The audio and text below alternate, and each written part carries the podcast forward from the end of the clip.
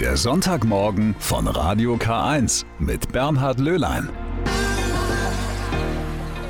Einen schönen guten Morgen wünsche ich Ihnen. Das freut mich, dass ich Sie wieder in diesen Sonntag hinein begleiten darf. Heute geht sie zu Ende, die Willibaldswoche im Bistum Eichstätt.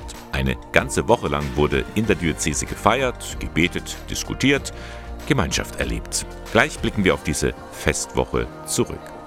In Ingolstadter Gegend wird erst an diesem Wochenende groß gefeiert beim Stadtfest und auch da ist die Kirche mittendrin. Mehr dazu am Ende der ersten Stunde vom Sonntagmorgen mit Radio K1. Hier ist Terence Transdubby, Sign Your Name. Jedes Jahr Anfang Juli findet im Bistum Eichstätt die Willibaldswoche statt und das jetzt schon seit 13 Jahren. Eine Fest- und Begegnungswoche zu Ehren des Bistumsgründers, des heiligen Willibald. Zahlreiche Veranstaltungen standen auf dem Programm in Eichstätt und im ganzen Bistum. Diese Woche stand unter einem besonderen Motto und mit diesem beginnt der Rückblick von Johannes Heim. Gemeinsam gehen, gläubig, mutig, Hand in Hand, segensreich. Gemeinsam gehen, gläubig, mutig, segensreich. So lautet das Motto der diesjährigen Willibaldswoche im Bistum Eichstätt. Der evangelische Pfarrer und Liedermacher Johannes Matthias Roth hat dazu extra ein Lied geschrieben. Zu Beginn der Festwoche führt er es auf, gemeinsam mit seiner Tochter und seiner Band auf dem Pater Philipp Jenningen Platz in Eichstätt. Ich war begeistert, als ich von dem Motto gehört habe für die Willibaldswoche. Gemeinsamkeit wird betont, das mutige Vorangehen und segensreich sein. Also nicht nur für mich selber leben und mein Gott und bei mir ist alles in Ordnung. Nee, wir sind füreinander da. Das ist Kirche seit vielen hundert Jahren und das möchte ich mit dem kleinen Lied betonen. Den Menschen, die kommen, die Kinder, die mitsingen, den Eltern, diesen kleinen Ohrwurm mitgeben. Besonders deutlich wird das Motto beim Tag der Kinderchöre. Rund 160 Kinder und Jugendliche aus der ganzen Diözese sind nach Eichstätt gekommen. Gemeinsam mit ihren Chorleiterinnen und Chorleitern ziehen sie an der Altmühl entlang Richtung Universität. In der Aula proben sie mit Diözesan Musikdirektor Manfred Feig für ein musikalisches Friedensgebet. Die Freude an der Musik soll anstecken und begeistern, verdeutlicht Feig. Unser Ziel ist ganz klar, wir möchten Kindern wieder Möglichkeiten geben zu singen, auch zu singen in größeren Gruppen. Durch die lange Corona-Zeit sind viele Kinderchöre auf ganz kleine Zahlen geschrumpft oder haben sich teilweise ganz aufgelöst, aber es gibt auch wieder Neugründungen. Und wir möchten eben an so einem Tag die Möglichkeit schaffen, dass auch kleine Chöre in einer großen Gemeinschaft ein Musikgefühl, Singgefühl erleben können. Mir hat der Tag sehr gut gefallen, weil es gab halt richtig viele Workshops schon und man konnte halt auch viele Sachen machen. Das Singen fand ich auch schön, weil so mal zu hören, wie andere Stimmen oder andere Chöre klingen. Höhepunkt der Willibaldswoche ist der Gottesdienst zum Willibaldsfest. Zahlreiche Gläubige, darunter viele Pilgergruppen, haben sich vor der Bühne auf dem Domplatz versammelt. Generalvikar Pater Michael Huber verdeutlicht in seiner Predigt, die Kirche muss sich öffnen, um wieder einladend zu werden. Die Willibaldswoche bietet Gelegenheit dazu. Ich sehe darin eine wunderbare Möglichkeit, eigentlich eine große Einladung der Menschen zu kommen. Ich habe das Bild der Tür verwendet, die wieder aufgemacht werden soll, die einladend soll sein für die Menschen, für alt und jung, für alle, die vielleicht schon etwas weiter weg sind, für alle, um einfach einen neuen Impuls zu bekommen als Gemeinschaft, als Kirche von Eichstätt. Erstmals ist die Festwoche in das Eichstätter Altstadtfest integriert. Bei der neuen Informationsbörse nutzen über 20 kirchliche Verbände und Einrichtungen der Diözese die Gelegenheit, sich vorzustellen. Vom Kolpingverband bis zum Frauenbund. Hier kann man mit den Vertreterinnen und Vertretern ins Gespräch kommen. Dass man auch mal sieht, was der Frauenbund so alles macht. Heute stellen wir unseren KDFB Café vor. Da wird der Frauenbund in Bayern unterstützt äh, Frauen in Südamerika, die Kaffee anbauen. Das ist der Stand vom Referat Weltkirche, weil wir auch eine Weltkirche sind und deswegen die Beziehungen alle Welt haben, wie die Partnerdiözese im Hintergrund. Wir machen aber auch Weltwärts, Weltfreiwilligendienst für junge Leute ins Ausland, zum Beispiel nach Indien und nach Ghana. Ein Highlight für die ältere Generation ist der Tag der Ehejubilare. Paare aus der ganzen Diözese sind in die Schutzengelkirche gekommen, um sich segnen zu lassen. Der Segen bedeutet uns sehr viel nach, nach unseren 50 Jahren Ehe, dass wir noch viele glückliche Jahre miteinander verbringen können. Weil mir das persönlich äh, viel bedeutet, die 50 Jahre, dass man so unbeschadet durchgekommen sind. Gemeinsam gehen, gläubig, mutig, segensreich. Das Motto ist bei den Gottesdiensten, Begegnungen und Veranstaltungen überall spürbar. Die Willibaldswoche verdeutlicht, wie Kirche in Zukunft gelingen kann. Gemeinsam, Hand in Hand. Mutig, Hand in Hand, segensreich, unter Gottes weitem Himmel, jetzt und Da war also ganz schön was geboten bei der Willibaldswoche. Eine Pilgerfahrt zum Rotsee, Gottesdienste für Ehejubeljahre, Begegnungsabende in den Gemeinden oder Kirchenkabarett. Für jeden also war etwas dabei. Und man hat auch Neues gewagt. Am vergangenen Sonntag war man mittendrin beim Altstadtfest in Eichstätt. Heute geht die Woche zu Ende, Zeit für ein Fazit. Mit Thomas Schrollinger vom Vorbereitungsteam. Kirche auf dem Altstadtfest, das war ein Experiment bei dieser Willibaldswoche. Thomas Schrollinger, ist wohl gelungen. Ja, ich denke, ähm, jeder, der dabei war, der hat gemerkt, dass es einfach eine Riesenbereicherung ist, wenn dieser gesellschaftliche Event des Altstadtfestes in Eichstätt verbunden wird mit dem, was wir vom Bistum her äh, wollen, nämlich Teil dieser Gesellschaft und mitten in, in der Welt sozusagen auch diese Möglichkeiten und Chancen des Bistums hineinzutragen. Wie ist denn überhaupt so jetzt am Ende dieser Woche ein Rückblick auf die Willibaldswoche? Sie war ja zentral und dezentral, also im Eichstätt und auch im ganzen Bistum verteilt. Ja, es ist wichtig, zum einen sich zurückzubesinnen auf die Wurzeln, die wir ja haben hier in Eichstätt. Eben der Bistumsgründer Willibald hat äh, im 8. Jahrhundert dieses Bistum gegründet. Deswegen ist es auch wichtig, immer wieder mal ein Stück weit so in Eichstätt diese Wurzeln aufzusuchen. Das ist der eine Hintergrund der Willibaldswoche. Auf der anderen Seite ist es ja unser Anliegen, dass wir unsere große Bistumsgemeinschaft wieder in den Mittelpunkt äh, stellen. Und da sind die dezentralen Angebote genau das Richtige in den Dekanaten ein Angebot, das an diesem Sonntag hätte stattfinden sollen, das Bistumsforum. Mit Blick auch auf die Zukunft, wie gestaltet sich Kirche, das fällt aus mangels Teilnehmerzahl. Ja, das tut uns sehr leid. Wir hätten da gern ein Forum geschaffen, um uns über die zukünftigen Entwicklungen im Bistum auseinanderzusetzen, gemeinsam ins Gespräch zu kommen. Möglicherweise haben wir nicht bedacht, dass der Sonntagnachmittag an einem sommerlichen Wochenende vielleicht ein bisschen in der Konkurrenz zu anderen Freizeitmöglichkeiten steht. Das hat man dann äh, bei der Anmeldezahl gemerkt. Äh, möglicherweise ist es auch so, dass die Zielgruppe, nämlich vor allem die in den Gremien engagierten Pfarrgemeinderätinnen und Räte, vielleicht noch nicht ganz so lange im Amt waren. Es waren erst im März die Pfarrgemeinderatswahlen. Wir wollen das Ganze aber nicht komplett absagen, sondern wir möchten es aufschieben.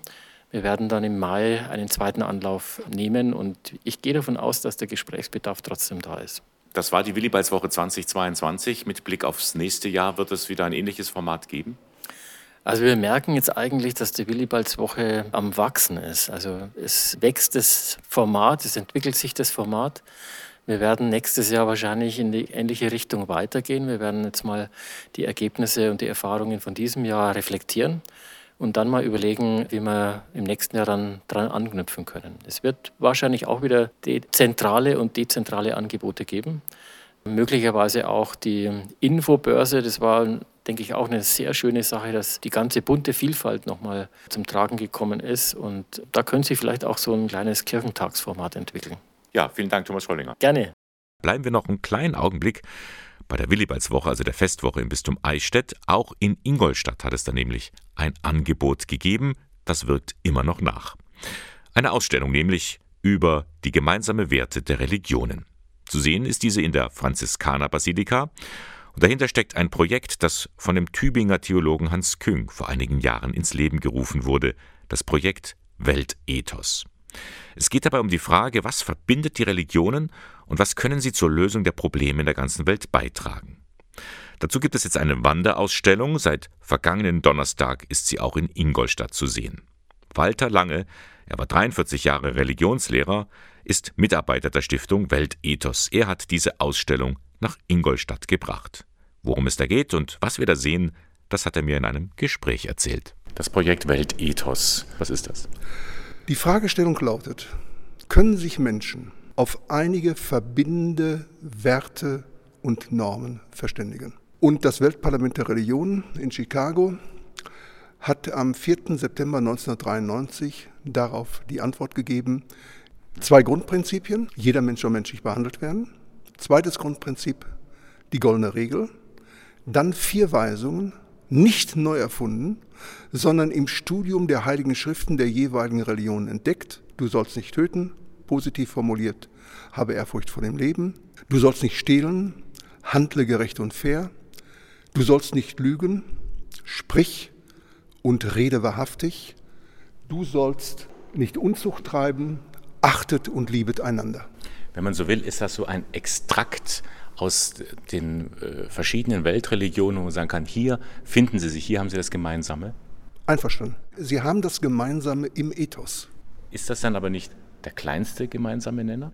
Man stelle sich mal vor, alle Leute würden sich nach den vier Weisungen halten, was sich dann in unserer Welt ändern würde. Das wäre also die Antwort auf den Vorwurf, die Religionen sind äh, die Ursache für die vielen Kriege, die wir auf der Welt haben. Die Religionen sind Ursache auf der einen Seite. Auf der anderen Seite haben die Religionen ein ganz großes Friedenspotenzial. Ich erinnere nur, dass die friedliche Revolution in Deutschland 1989 und darüber ist man sich heute auch unter kritischen Historikern einig, dass ohne das Engagement der evangelischen Kirche es nicht zu einer friedlichen Revolution in Deutschland gekommen wäre. Was sehen wir denn jetzt hier in dieser Ausstellung? Sie ist jetzt in der Franziskanerbasilika in Ingolstadt. Mhm. Wenn man hineinkommt, links hinten und dann auf der linken Seite nach vorne gehend aufgestellt. Es sind Tafeln, Motivtafeln mit Texten, Anregungen. Es ist also so, die Erklärung von Chicago konfrontieren wir mit dem, wie die Welt aussieht. Sie finden einige Stichwörter. Heute wird gestohlen, es wird ausgebeutet, wird bestochen, es wird korrumpiert. Damit konfrontieren wir in Bild und in Wort. Und dann sagen wir, was Chicago in der Erklärung zum Weltethos gesagt hat. Wir haben vorhin einfach so von der goldenen Regel gesprochen, ja. dass wir die vielleicht auch nochmal äh, entschlüsseln. Was ist die goldene Regel? Was du nicht willst, dass man dir tut, das füge auch keinem anderen zu. So die goldene Regel. Wir finden sie in allen Religionen. Und auch hier wieder ein leichter Seitenhieb. Die Christen meinen, es sei Jesus Christus gewesen. Nein, 500 Jahre vor Jesus hat Konfuzius, der chinesische Weise, diese Regel formuliert. Und sie ist in allen anderen Religionen mehr oder weniger so notiert. Das dokumentieren wir auf, auf der Tafel. Mhm. Sie haben jetzt auch schon jugendliche Schulklassen durch diese Ausstellung geführt. Welche Reaktionen haben Sie bekommen? Das war eine sehr, sehr intensive Diskussion. Ich frage dann immer kritisch, nachdem ich die Herausforderungen dargestellt habe. Ich hatte begonnen mit dem Zitat von Stefan Essel, empört euch. Hatte dann gefragt, empört euch? Ausrufezeichen oder Fragezeichen? Und da haben die mir gesagt, eindeutig ein Ausrufezeichen. So sieht unsere Welt aus und so kann es nicht weitergehen. Und da versuchen wir mit dieser Ausstellung eine Antwort zu geben. Weltreligionen, Weltfrieden, Weltethos. So heißt die Ausstellung über die gemeinsamen Werte der Religionen. Sie können sie sehen, noch bis zum 31. Juli, und zwar in der Franziskanerkirche in Ingolstadt in der Harderstraße 4. In der Sendung heute hatten wir ja schon vom Ingolstädter Stadtfest gesprochen. Da ist viel los. Endlich kann man ja wieder feiern. Die ganze Innenstadt feiert mit. Und auch die katholische Kirche ist mit dabei. In gut einer halben Stunde mit einem Wortgottesdienst. Um 9.30 Uhr beginnt er. Gestaltet wird er von dem Pastoralassistenten von St. Anton, Eugen Gerasimenko. 550 Jahre Landesuniversität Ingolstadt. Die Ingolstädter haben was zu feiern und ich mit ihnen auch, und zwar einen Wortgottesdienst an einem ungewöhnlichen Ort direkt vor dem neuen Schloss. Ich freue mich schon drauf und würde mich auch freuen, wenn Sie dabei sind. Ja, das ist wirklich ein schönes Ambiente für einen Gottesdienst, der Innenhof im neuen Schloss. Und warum ausgerechnet dort? Nun, Dort schenkt beim Stadtfest die Faschingsgesellschaft Nawalla aus. Normalerweise feierte ja immer an Maria Himmelfahrt ihren Open-Air-Gottesdienst, aber weil es da halt immer so oft regnet, hat man sich umentschieden. Den Gottesdienst, den gibt es jetzt zum Stadtfest. Und worauf darf man sich da freuen? Ja, zunächst einmal einen sehr ungewöhnlichen Gottesdienstort, äh, wunderbares Flair, ich denke tolle Menschen, eine Blaskapelle und natürlich auch eine knackige Predigt, die uns hinführt, was Jesuiten die Faschingsgesellschaft und der Barmherzige Samariter gemeinsam haben. Verspricht Eugen Gerasimenko. Um 9.30 Uhr geht es los, der Gottesdienst zum Ingolstädter Stadtfest im Innenhof des neuen Schlosses, gleich am Paradeplatz.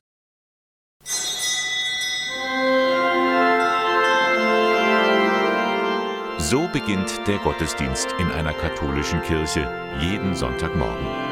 Die Gemeinde versammelt sich, man singt Lieder, betet miteinander, hört den Lesungen und Texten zu. Mit deinem eingeborenen Sohn und dem Heiligen Geist, nicht in der Einzigkeit einer Person, sondern in dem Moment, stopp. Kann ich das nochmal hören? mit deinem eingeborenen Sohn und dem Heiligen Geist, nicht in der Einzigkeit einer Person. Eingeborener Sohn? Einzigkeit einer Person? Wer versteht das denn? Ganz viele im Gottesdienst jedenfalls nicht, meint der Theologe Jochen Straub. Wir sind ja im Radio jetzt gerade und ich habe gelernt zu schauen, wann verliere ich Menschen. Also wann hört mir jemand nicht mehr zu? Und beim Radio passiert dann eins, sie schalten ab. Im Gottesdienst bleiben die meisten Menschen sitzen, obwohl sie genau das feststellen. Ich verstehe es nicht. Ich verstehe diesen Begriff nicht. Ich verstehe nicht die Haltung in diesem Lied, die dahinter steckt. Ich verstehe die Bibelstelle nicht. Und dann die Predigt. Auch hier passiert es, dass die Menschen innerlich abschalten. Es ist immer dasselbe, es ist immer so, ja, ich weiß es nicht, irgendwie ausgelutscht. Eine schlechte Predigt, die unabhängig von den Zuhörern sozusagen dogmatische Systematik darlegt und nicht Rücksicht nimmt auf das, was die Menschen wirklich bewegt, wenn sie nach Gott suchen. Das alles sind Vorwürfe, die auch Straub kennt und immer wieder erlebt. Sein Tipp? Mach's einfach, mach's so, dass du es verstehst und dass die Leute es verstehen. Und dann kommt Theologie auch nochmal auf den Prüfstand. Ich muss plötzlich für mich feststellen, was heißt denn Trinität? Und wie erkläre ich das? Jochen Straub leitet im Bistum Limburg das Referat für Seelsorge für Menschen mit Behinderung. Und da ist er gewohnt, eine andere Sprache zu sprechen. Sie nennt sich leichte Sprache. Leichte Sprache ist eigentlich eine Fachsprache in der Arbeit mit Menschen mit geistiger Behinderung. Wenn man es loslöst von der Zielgruppe, stellt man fest, dass leichte Sprache über 90 Prozent der Gesellschaft erreicht. Also leichte Sprache erreicht die Mehrheitsgesellschaft. Sie hat bestimmte Regeln, kurze Sätze, acht bis zehn Worte, Präsenz. Ich zähle sie nicht alle auf, aber die Sprache wird durch diese Regeln leichter, nicht banal, aber sie wird leichter und sie wird verständlicher. Von dieser leichten Sprache könne man in der Kirche lernen. Auch wenn sich manche dagegen wehren, Kindersprache sei das. Aber wer sich darauf einlässt, werde verzaubert. Ein Beispiel, unser Bischof, Bischof Georg Betzing, lässt seine Hirtenbriefe regelmäßig in leichte Sprache übersetzen. Er erscheint zweisprachig. Und das ist so eine Vision, die ich habe in dieser Arbeit. Die Wahlfreiheit zwischen verschiedenen Kommunikationen, die Chancen zu vertiefen, die Chancen, es aber auch so zu bekommen, dass man es versteht. Sagt Jochen Straub. Er war vergangene Woche zu Gast in Eichstätt bei der Willibaldswoche. In einer Fortbildung hat er gezeigt, wie das geht. Leichte Sprache in der Kirche. Hitzewellen, Starkregen oder Hagel. Tja, in den letzten Jahren macht sich der Klimawandel doch ganz schön bemerkbar. Auch wenn wir in Bayern noch recht komfortabel leben, Landwirte müssen trotzdem manchmal Angst um ihre Ernte haben. Ein bisschen Unterstützung von oben kann da nicht schaden. Deswegen gibt es den Wettersegen. Was das ist und welche Wettertraditionen die katholische Kirche sonst noch so auf Lager hat, darüber berichtet meine Kollegin Maria Ertl. Sie hat sich mit Pfarrer Stefan Rauscher vom Pfarrverband Holledau getroffen. Von Kreuzauffindung bis Kreuzerhöhung, vom Markustag bis Erntedank. Oder so, dass es alle verstehen. Vom Frühjahr bis zum Herbst ist der Wettersegen ein fester Bestandteil des Gottesdienstes. Auch bei Pfarrer Stefan Rauscher im Pfarrverband Holledau in einer von Landwirtschaft geprägten Gegend. Wenn man jetzt aus Versehen, weil jetzt ein Hochfest ist oder irgendwas anderes, den Wettersegen einmal vergisst, da werde ich schon da noch drauf angesprochen. Ja, Pfarrer, einen Wettersegen brauchen wir schon. Also das ist die Leute schon wichtig. Und es ist ja, ich sage jetzt für mich als Pfarrer auch schön, wenn man sieht, die Leute vertrauen auf Gott. Der Wettersegen soll Unwetter abhalten und für eine gute Ernte helfen. Im Gegensatz zum normalen Segen wird dafür oft ein besonderes Utensil gebraucht, klärt Pfarrer Rauscher auf. Meistens, das ist ja so eine Tradition, nimmt man ein Kreuzpartikel dazu her, ja, um die Besonderheit nochmal auszudrücken oder ein Reliquiar wird auch oft hergenommen. Aber meistens ist dafür in den Kirchen ein Kreuzpartikel, also ganz ein kleines, vielleicht bloß ein Bresel, aber ein Stück vom Kreuz. Also das ist vielleicht auch nochmal eine Besonderheit, dass man da dann auch Glocken läuten lässt, die in vielen Kirchen läuten zum Wettersegen an die Glocken, dass auch die Leute, die nicht in der Kirche sind oder draußen unterwegs sind, das mitkriegen. Für Pfarrer Rauscher ist der Wettersegen eine schöne Tradition, die uns Menschen immer wieder daran erinnert, nicht allein wir sind die Macher. Der Segen soll immer uns an das erinnern, dass Gott bei uns ist, dass unser Leben begleitet, dass wir im Endeffekt als Menschen vieles nicht in der Hand haben, was wir in den letzten zwei Jahren gemerkt haben. Ja, der Mensch ist gescheit, kann alles und dann kommt ein bisschen ein Virus daher, dann haut es um. Also, dass der Mensch sich immer wieder darauf besinnt, unser Leben liegt in Gottes Hand und von seinem Segen, ja, lämmer. Und so ein Wettersegen, der ist ja letzten Endes auch nicht nur für die Landwirte wichtig. Eigentlich betrifft er uns alle, benötigen wir ihn alle, findet Pfarrer Rauscher. Die Landwirte machen das ja nicht für sich alleine, sondern es geht ja um unser aller Leben. Wir brauchen was zum Essen. Wir merken es jetzt, Ukraine-Krieg, wenn viele Dinge plötzlich abgingen und weg sind, wie sehr wir von dem abhängig sind. Ja? Und dass man dann um den Segen Gottes bittet und sagt, Herrgott, allein schaffen wir das nicht, aber mit deiner Hilfe kriegen wir das, finde ich eigentlich eine wunderbare und eine schöne Tradition, wo man merkt, dass der Glaube eben auch im Leben verwurzelt ist. Und so kirchliche Wettertraditionen gibt es übrigens noch mehr, auch außerhalb des Gottesdienstes, wenn auch nicht mehr überall praktiziert. Ich weiß das als Kind, bei uns war das noch, dass man, wenn ein Gewitter aufgezogen ist oder unterm Gewitter, dass man die Glocken geläutet hat. Zum einen natürlich, um die Leute zum Gebet zu holen und man hat ja dann zu Hause auch eine Wetterkerze angezündet. Und das Glockenläuten ist auch eine alte Tradition, hat natürlich auch einen anderen Sinn, habe ich mir mal erklären lassen, dass diese Schallwellen auch die Wolken auseinanderreißen oder weitertreiben. Heute ist der Wettersegen oft die letzte verbliebene Tradition für gutes Wetter in der katholischen Kirche. Noch bis zum Herbst an jedem Sonntag. Am kommenden Samstag, da ist es soweit. Da wird ein Sohn der Stadt Eichstätt selig gesprochen. Jetzt werden Sie sich fragen, hm, wer kann das wohl sein? Die Antwort ist, es ist Pater Philipp Jeningen. Aha, nun werden die Stirne noch mehr gerunzelt. Wer bitteschön ist das? Selbst in Eichstätt ist er kaum bekannt. Allenfalls ein Platz ist nach ihm benannt. Der Pater Philipp Jeningen Platz gleich neben dem Dom. Nun, der Jesuitenpater ist zwar Ende des Dreißigjährigen Krieges in Eichstätt geboren, richtig bekannt aber geworden ist er woanders, nämlich in Ellwangen im Osten von Baden-Württemberg. Und dort pilgern die Leute bis heute an sein Grab. Irgendetwas Besonderes ist dann doch an ihm dran. Was genau?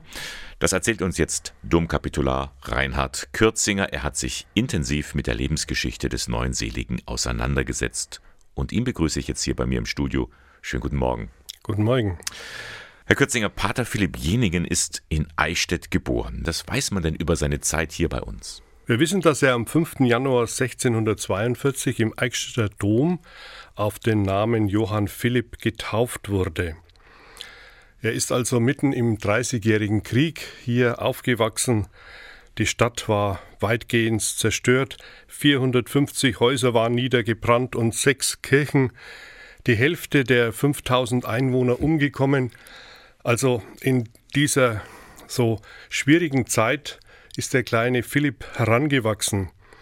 Es schreibt jemand über ihn, es war eine verwundete Zeit.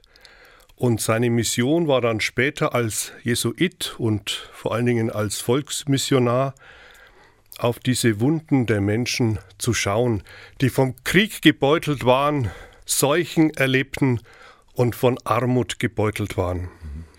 Sie haben schon gerade angedeutet, Jesuitenpater, das heißt, er hat die Jesuiten kennengelernt und zwar auch in Eichstätt.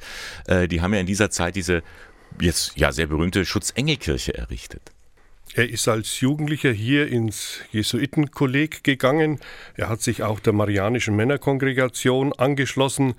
Die kümmerten sich um die sittliche und religiöse Formung ihrer Mitglieder. Das war also sozusagen der erste Kontakt. Früh schon ist der Wunsch in ihm entstanden, sich diesem Jesuitenorden anzuschließen. Die Eltern waren alles andere als begeistert.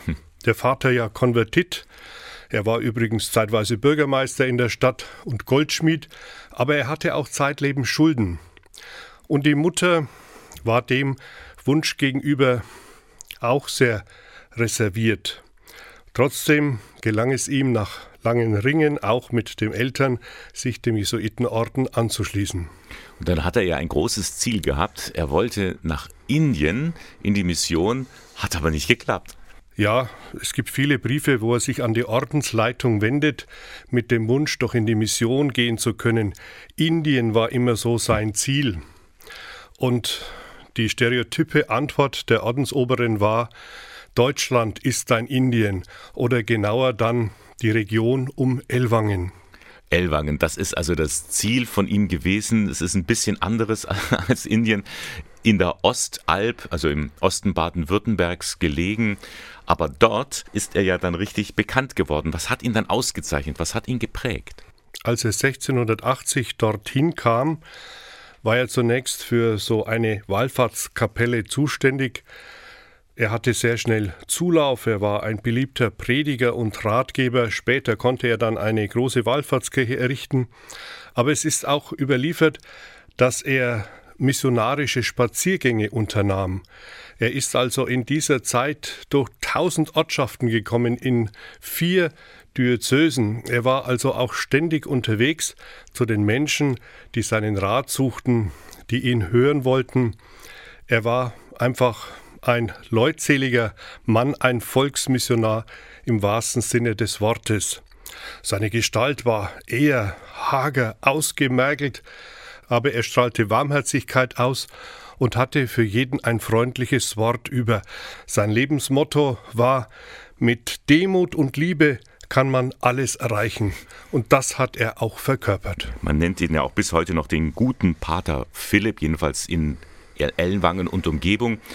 Nun hat er zeitlebens keinen Drachen erlegt, er hat nicht den Tieren gepredigt und er hat auch keinen Mantel geteilt. Trotzdem wird er jetzt selig gesprochen. Was, Herr Kutzinger, sind die Gründe dafür? Schon zu Lebzeiten galt er als Heiliger. Die Menschen spürten einfach, dass er für sie da war, dass er ihre Sorgen und Nöte ernst nahm. Gerne hat er Kreuze aufgestellt, wenn er unterwegs war. Und er sagte dazu, so wie der Herr vom Kreuz her die Welt damals umarmte, so will er alle Menschen, diese geschundenen Kreaturen, die ihm begegnen, umarmen, also aufrichten und weiterhelfen. Und das hat man ihm abgenommen und er hat in dieser trostlosen Zeit tatsächlich ein Stück Himmel für die Menschen auf Erden gebracht. Nun geht man ja auch hier von Eichstätt aus ein bisschen auf Spurensuche, denn Pater Philipp Jenningen möchte man wieder neu entdecken, gerade jetzt zur Seligsprechung am kommenden Samstag. Es gibt da seit 1992 eine Aktion, die tatsächlich Spurensuche heißt. Das sind Pilger aus Ellwangen, die sich hier am Geburtsort von Pater Philipp Jenningen umgeschaut haben und ja, die von hier aus eine mehrtägige Fußwallfahrt starten. Also die Anfänge von Pater Philipp Jenningen und dann sein Ende werden hier durch einen Pilgerweg verbunden. Und mitpilgern können Sie auch am kommenden Samstag. Es gibt nämlich zur Seligsprechung eine Busfahrt, organisiert wird die von der Dompfarrei. Es geht nach Ellwangen, denn dort ist dann um 10 Uhr der Gottesdienst zur Seligsprechung. Die Abfahrt für den Bus ist um 6.30 Uhr am Samstag. Sie können sich noch anmelden, möglichst noch bis morgen.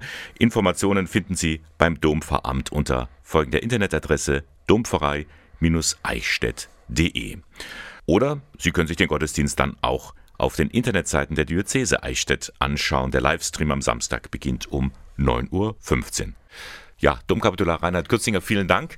Ähm, gibt es etwas, was Sie ganz persönlich von Pater Philipp Jenningen anspricht? Ich habe ein Zitat entdeckt, das mich sehr anrührt. Pater Philipp Jenningen hat einmal gesagt, ein Floh, den ich mir bei einem armen Kranken geholt habe, ist mehr wert als alle Schätze der ganzen Welt. Das ist ein Satz, der könnte von Franziskus sein, aber er stammt von Philipp Jenningen. Vielen Dank, Reinhard Kürzinger. Gerne.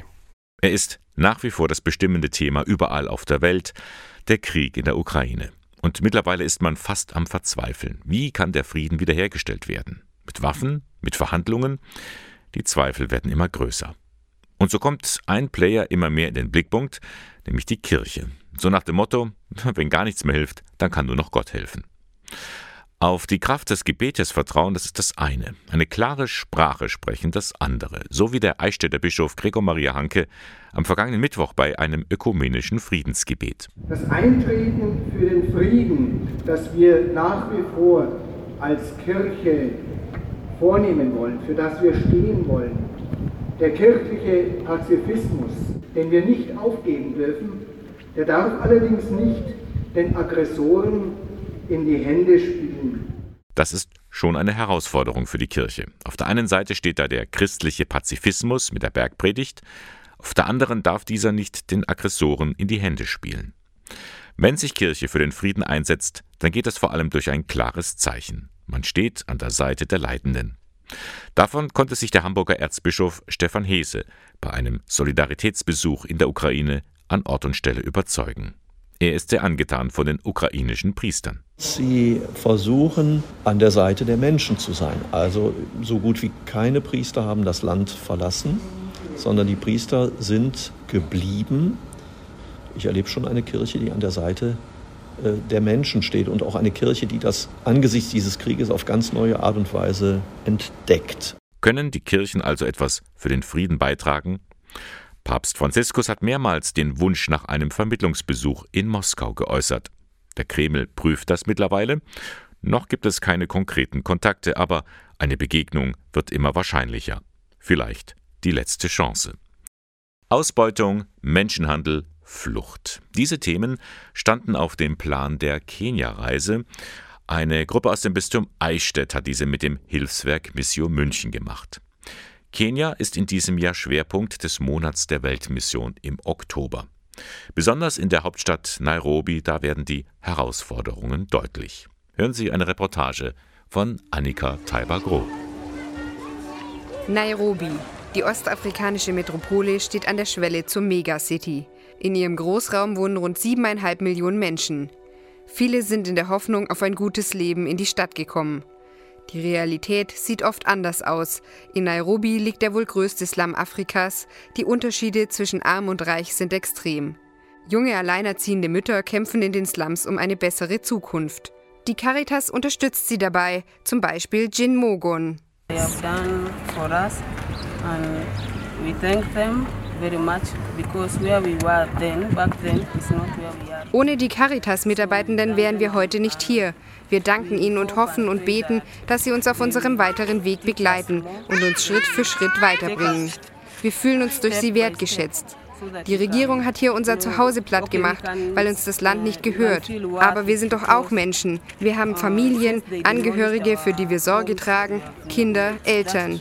Die Caritas hilft uns, gibt uns unsere Würde zurück und bringt uns weiter.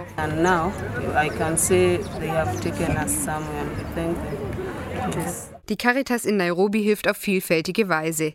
Sie sichert für viele eine ausgewogene Ernährung und hilft den Menschen dabei, eigenes Geld zu verdienen, zum Beispiel durch Ausbildungsmaßnahmen. Mit einem kleinen Startkapital können Verkaufsstände eröffnet werden. Der Monat der Weltmission im Oktober nimmt Kenia und hier vor allem die Hauptstadt in den Fokus. Monsignore Wolfgang Huber, Präsident von Mission München. Weil ich denke, in dieser Zeit es ganz wichtig ist, dass wir auch einen Blick auf Afrika legen. Und da ist natürlich in Kenia geradezu auch alles das da, was die Herausforderungen, denke ich, insgesamt des Kontinents äh, ausmacht. Und das Zweite dann natürlich auch noch einmal gerade mit der Großstadt Nairobi, die Landflucht, die dann eben auch noch einmal zeigt, was Herausforderungen für Afrika hier sind und wovon wir vielleicht auch für uns in unserer Zeit bei uns zu Hause lernen können. Und ein drittes, glaube ich, was noch hinzukommt, ist eben auch der Umgang mit den Flüchtlingen, Binnenflüchtlingen, aber auch aus anderen Teilen Afrikas, wo wir vielleicht auch das ein oder andere mitnehmen können. Eine Herausforderung ist auch der Menschenhandel. Nairobi ist als Verkehrsknotenpunkt besonders betroffen. Die Nichtregierungsorganisation HART berät Opfer von Menschenhandel, stellt Schutzräume zur Verfügung und leistet Aufklärungsarbeit. Winnie Mutevo ist seit zehn Jahren bei HART Kenia und hat schon mit mehr als 800 Opfern von Menschenhandel gearbeitet. Any type of abuse is not okay. And so the fact that I have the privilege to be able to actually Keine Form von Missbrauch ist in Ordnung. Die Tatsache, dass ich das Privileg habe, unterstützen zu können, für die Opfer einzustehen, weil das nicht jeder selbst kann, finde ich toll. Und dabei können wir sie auf vielfältige Weise unterstützen. Wir können auch mit der Gesellschaft und mit der Politik sprechen, um herauszufinden, was getan werden muss, um den Menschenhandel zu beenden. Menschenhandel, egal welcher Art, darf nicht mehr stattfinden. Auch viele Geflüchtete aus anderen afrikanischen Ländern, insbesondere aus Burundi, der Demokratischen Republik Kongo und Ruanda, landen in den Slums von Nairobi. Die Organisation TUSA ist ein Netzwerk von Geflüchteten für Geflüchtete. Sie leben in Solidaritätsgruppen zwischen 15 und 35 Familien zusammen, stehen in Kontakt und helfen sich gegenseitig. Neben der Versorgung mit Nahrung, Kleidung und Medikamenten gehören auch Mietzuschüsse und Geld für den Schulbesuch der Kinder dazu. Besonders wichtig ist aber die psychosoziale Beratung. Charles Sendigaya von TUSA. You know, Solidarity Group model is a, a model of a family where you come, you do what you can, eine Solidaritätsgruppe ist wie eine Familie. Wenn du hier ankommst, machst du das, was du kannst. Andere tun das, was sie können. Und wie in einer Familie muss man nicht mehr haben als die anderen, sondern man versucht zu teilen. Die Form der Solidaritätsgruppe hilft den Menschen, sich zu öffnen, sich von den seelischen Verletzungen zu erholen und Wege zu finden, kleine Geschäfte oder Unternehmen zu starten und sich den Lebensunterhalt zu sichern. To venture into small businesses to sustain themselves. Mehr als ein Drittel der Bevölkerung Kenias lebt in extremer Armut. In vielen Projekten für Geflüchtete, die Missio und zum Teil auch das Bistum Eichstätt unterstützen, stehen junge Menschen im Mittelpunkt, berichtet Gerhard Rott, Leiter des Referats Weltkirche im Bistum. Die jungen Leute sind immer die gesellschaftlich agilsten. Die sind es, die am leichtesten die neue Sprache lernen. Denn viele der Flüchtlinge kommen aus frankophonen Staaten. Die jungen Leute werden in ihren Familien hinein die Sprache als erstes äh, vermitteln, Übersetzerdienste leisten. Aber sie sind es auch, die Kontakte zur hier lebenden jungen Generation aufbauen werden. Es wird Mischehen geben und so wird auch die Integration passieren. Die Reise nach Kenia war geprägt von der Not vor Ort, aber auch von dem, was die Menschen zu geben haben. Ob inspiriert von den kleinen christlichen Gemeinschaften in der Pastoral oder von der lebendigen Chormusik. Wenn im Weltmissionsmonat die Gäste aus Kenia nach Deutschland kommen, knüpfen sie dort an. Und Weltkirche wird lebendig.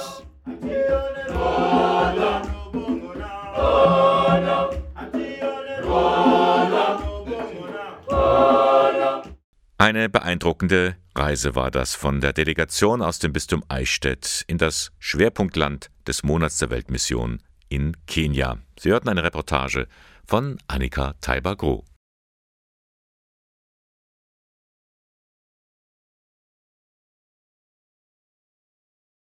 Sie wissen es vielleicht aus erster Hand. Bei der Kindererziehung, da ist immer was los. Mal geht es gut, mal nicht so.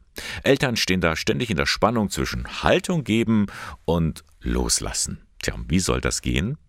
Einer, der sich da bestens auskennt, das ist der bekannte Erziehungsberater Jan-Uwe Rogge. Morgen Abend kommt er nach Ingolstadt zu einem Vortrag und die sind immer sehr beliebt, weil sie auch sehr humorvoll sind. Thomas Merks war schon einmal bei einem Vortrag dabei. Wir haben einen Sohn, 14 Jahre und haben alles im Griff mit ihm. Davon können andere Eltern nur träumen. Sie fühlen sich bei der Erziehung ihrer Kinder überfordert und oft auch alleingelassen. Früher oder später landet so eines der vielen Bücher von Dr. Jan-Uwe Rocke auf dem Nachttisch. Eifrig blättern dann die geplagten Väter und Mütter darin, auf der Suche nach Ratschlägen. Ratschläge gibt es nicht, weil ja im Wort Rat, Schlag immer das Wort Schlag drin ist. Also Ratschläge sind Schläge der besonderen pädagogischen Art. Und davon hält der langjährige Familien- und Kommunikationsberater nichts. Auch in seinen Vorträgen verkündet er keine neuen pädagogischen Ansätze. Im Mittelpunkt stehen vielmehr humorvolle Alltagsgeschichten, mit denen er seinen Zuhörern gerne den Spiegel vorhält. Darüber hinaus geht es ihm vor allem um Grundhaltungen in der Erziehung. Der erste Tipp ist, Kinder so anzunehmen, wie sie sind und nicht, wie man sie gerne haben möchte. Der zweite Tipp ist, sich selber als Mutter und Vater in seiner Unvollkommenheit anzunehmen, also auch bereit zu sein, Fehler zu machen. Und äh, den dritten Aspekt, Kinder zu erziehen, heißt, Kinder zu begleiten. Erziehung ist nicht Vorbereitung auf das Leben, Erziehung ist das Leben selbst. Und im wirklichen Leben geraten Eltern und Kinder zwangsläufig immer wieder aneinander. Schnell ist von den kleinen Tyrannen die Rede oder auch von den sturen Alten.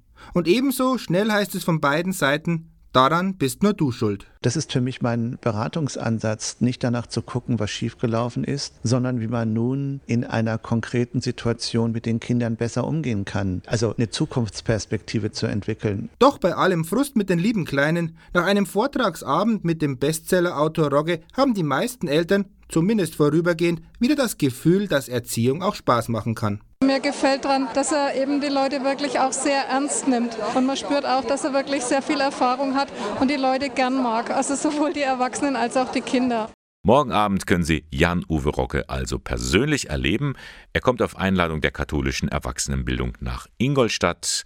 Um 19.30 Uhr beginnt sein Vortrag Warum Raben die besseren Eltern sind. Sein Vortrag um 19.30 Uhr in der Aula der Gnadentalschulen in Ingolstadt. Sie gilt als die Patronin der Philosophen und Studenten, die heilige Katharina. Kein Wunder also, dass sie im Umfeld von Universitäten auftaucht. Auch die Katholische Universität Eichstätt-Ingolstadt bezieht sich in ihrem Logo auf sie. Und wer durch das Ingolstädter Liebfrauenmünster geht, der findet an der Rückseite des Altares eine besondere Darstellung der heiligen Katharina. Eine Reproduktion dieses Gemäldes empfängt nun die Besucher der Sonderausstellung Stadt und Student Bayerns erste Landesuniversität, zu sehen im Ingolstädter Stadtmuseum. Doch warum befindet sich dort die heilige Katharina? Melanie Arznheimer hat bei der Kuratorin der Ausstellung Stefanie Rigetti-Templer mal nachgefragt. Sie sehen eben die heilige Katharina, die mit den Gelehrten einen Disput hält. Und das Spannende ist, die heilige Katharina hat ja 300 nach Christus gelebt. Hier sehen Sie aber, die Gelehrten haben Gesichter vom berühmten Gelehrten Ingolstadt. Sie sehen die großen Gelehrten Ingolstadts. Die besonders zugewandten sind die dem katholischen Glauben zugewandten Gelehrten und die etwas ab abseitigen sind dann die Abtrünnigen, die dann später Ingolstadt auch verlassen mussten zum Teil. Die heilige Katharina ist immer wieder anzutreffen treffen, wenn es um die erste Bayerische Landesuniversität geht. Sie war Patronin der Artistenfakultät, aus der später die Philosophische Fakultät hervorging. Sie ziert das prominenteste Stück der Ausstellung, ein Zepter aus dem 16. Jahrhundert, und sie war auch auf zahlreichen Siegeln vertreten, etwa auf dem einer Promotionsurkunde. Hier sehen Sie ein besonderes Prunkstück, das uns das Diözesanarchiv Eichstätt zur Verfügung gestellt hat. Das ist eine Promotionsurkunde aus dem 18. Jahrhundert aus dem Fach Theologie. Es ist auf Pergament gemalt und Sie sehen auch den wunderbaren Erhaltungszustand. Also man kann wirklich die ganzen traumhaft schönen Malereien in voller Farbenpracht bewundern. Große Gelehrte hat die Ingolstädter Universität hervorgebracht und ihnen widmet die Ausstellung einen Raum, in dem auch Wissenschaft und Glaube aufeinandertreffen so wie bei Peter Apjan, Astronom und Drucker.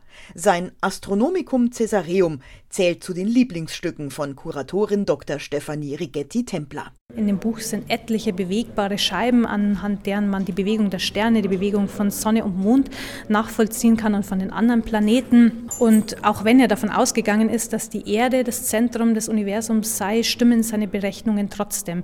Und was wäre das geistige und wissenschaftliche Leben an der Universität ohne die Jesuiten gewesen?